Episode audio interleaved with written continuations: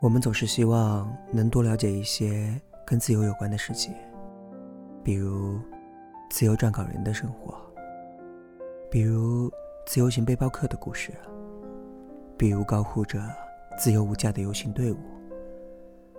在生活织就的巨网中，我们感到不自由的状态居多，像是西川有诗。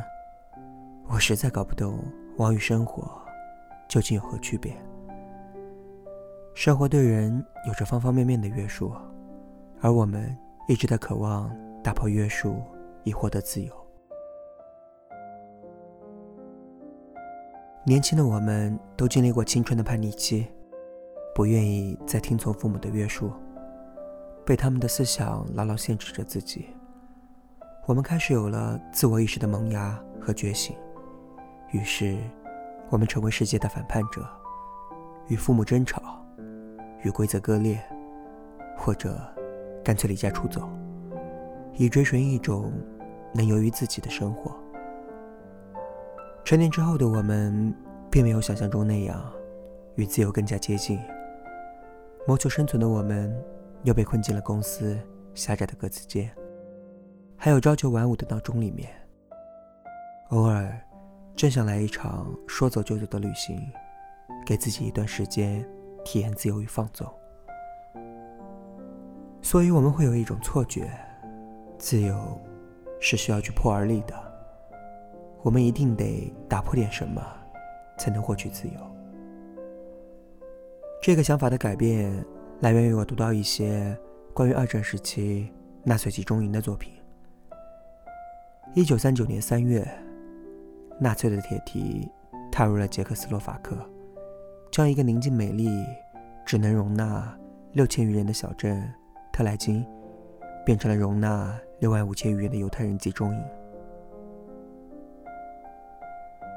在这个特殊的集中营中，生活着一群十几岁甚至不到十岁的孩子，他们被关押在这方寸之地，一切自由都被剥夺，难以想象。他们面对着怎样的邪恶与压迫，又是与怎样的恐惧与仇恨抗争着成长？他们中间的绝大多数，在一九四四年被毒杀于奥斯维辛集中营。然而，在这场浩劫中，他们留下的不只有他们的悲惨世界。他们在一位叫做弗里德的艺术家带领下。一起画画、办杂志，并留下了四千五百张美丽的图画和一本叫《先锋》的杂志。他们的画作色彩明丽、生气盎然，风景、静物都毫无阴郁之气，而透着淳朴的童趣和纯真的人生。集中营是地狱，是无自由之地。他们无法打破死寂一样的空气。也无法打破萦绕在头顶的阴霾。作为一个孩子，哪怕作为一个成人，他们什么也无法打破。熊培云认为，集中营是用来逃跑的，但随后又说，其实，集中营是用来做什么的？这个问题的答案并不重要，重要的是。在你谈到集中营有什么用处时，要和那些渴望自由、积极生活的人站在一边。是的，有的约束是能够被打破的，但是打破约束并不是最重要的。重要的是，有的时候你什么也无法打破，但是你仍旧能够做出自由的选择。自由是可以选择的，我相信这一点。如果自由是一种可选择的，那我们常常做出的另外一个选项是什么？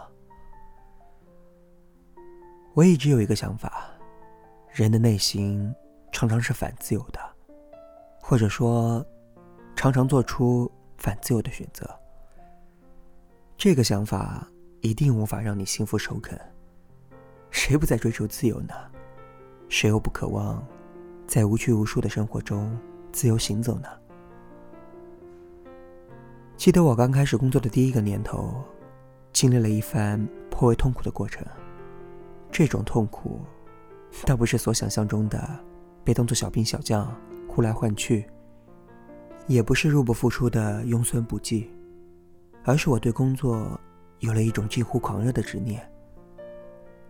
年轻的自己刚刚迈入社会的洪流，总想着自己的一腔抱负，能改变潮水流动的方向。总想着能在工作中展示自己的实力，实现自己的价值。写的第一篇文案打磨了两个通宵，交到总编手中的时候，一脸洋洋自得。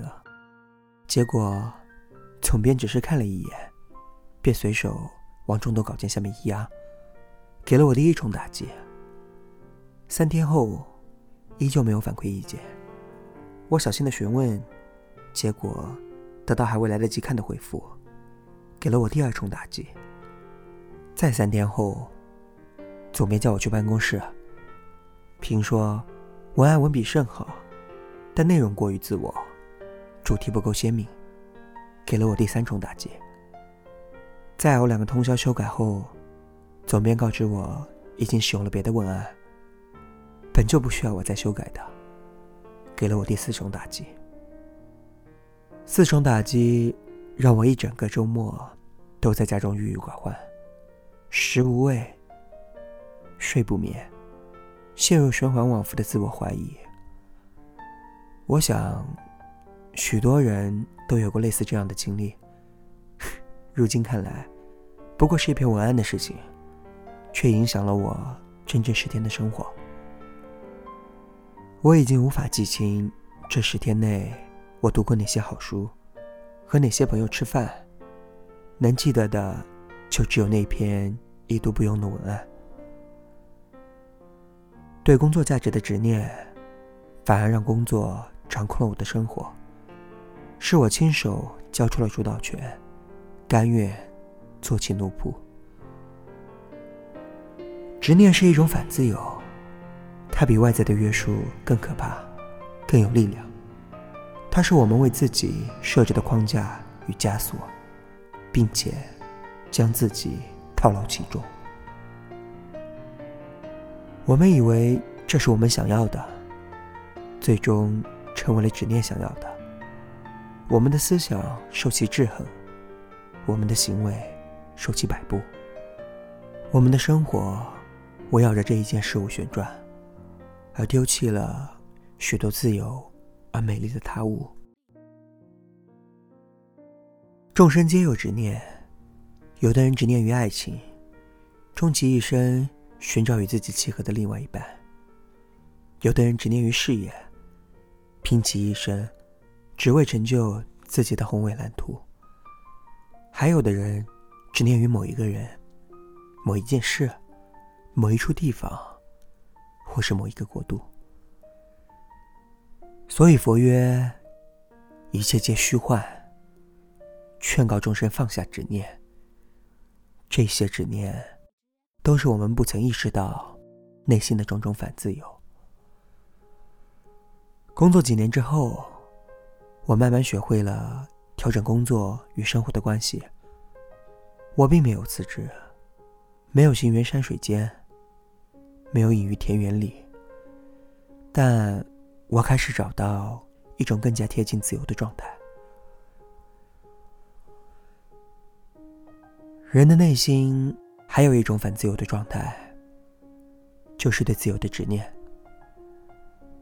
人们苦苦追寻自由，于是衍生出许多自由的模型。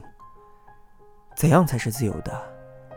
比如前面说到的，我们羡慕的自由职业者无公司管控的工作状态，或者。向往背包客们说走就走、自由来去的旅程。曾经住在我楼上的女生，就是一位叫古琴的自由职业者。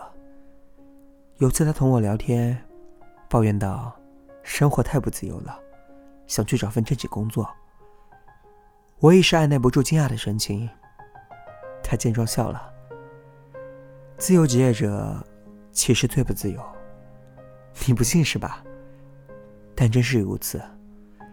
每天的课程都排得满满的，因为要挣钱呢。不太敢出去旅游，得由着学生上课的时间安排我的课余。生活大部分全被上课绑住了。就算一时半会挣的很多，可是生存所得动不动就会侵占生活空间，很难找到平衡。我恍然大悟，所有对自由的依赖，最后都有可能会变成自由的阻碍。自由职业者就是自由的吗？在某种程度上，是的。但事实，也许并非如此。梁文道曾听到一个古希腊的词汇 “atopos”，意思是不可分类。人们喜欢按照理想性寻找爱人，却最终发现，一个不能归类的人，甚至与理想的类型完全沾不上边。但他那点无法分类的东西，却吸引住了自己。蒋勋也曾提到过无法归类。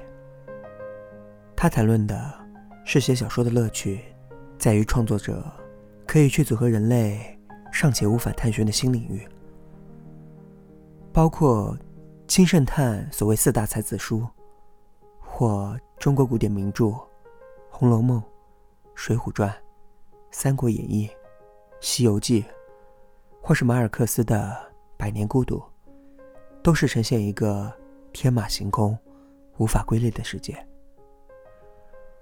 而 Tops 是无法驻足描述、定义和语言的。我相信，自由也是一种。你遇见的无法归类的爱人，你创作的无法归类的语境，这些 ATOPS 的爱好。也正是来自于一种自由选择的状态。西方的古典自由主义思想，老子的“道法自然，无为而治”，谈论的都是自由。德国的新人文主义艺术、自由艺术，人本主义心理学流派的自我实现理论，也在谈论自由。我只能说，我所理解的自由。是从古典到现代，乃至后现代，人类都在追逐的一个自然而然的状态。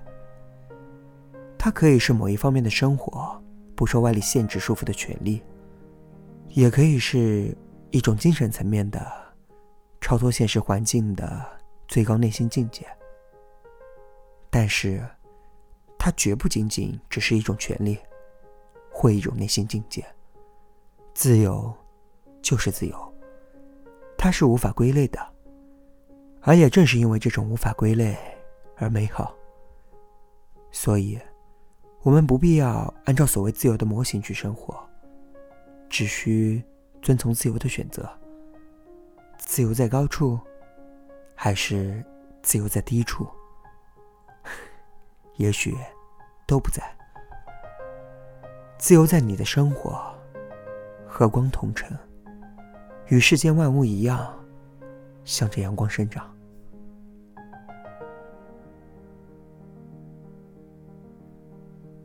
嘿，一周不见，你过得还好吗？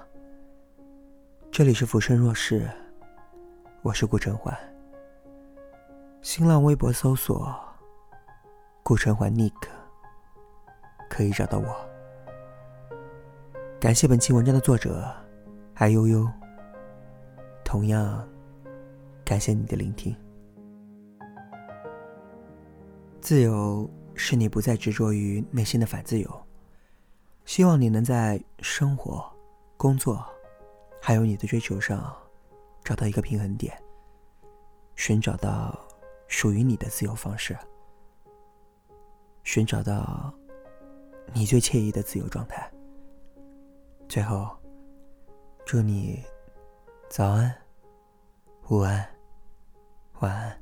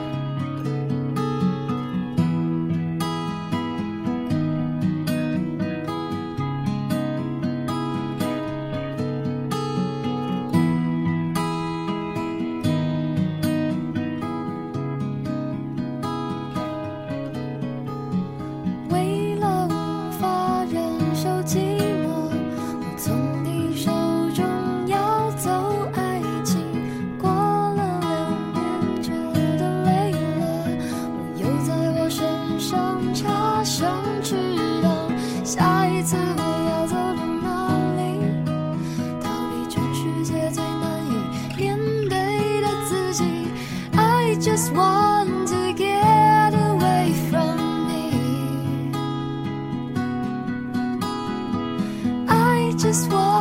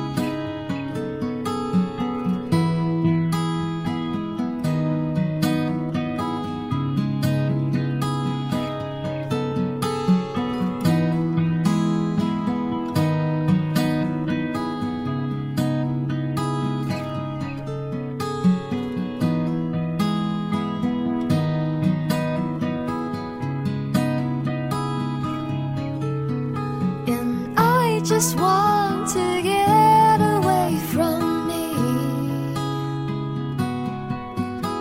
and I just want.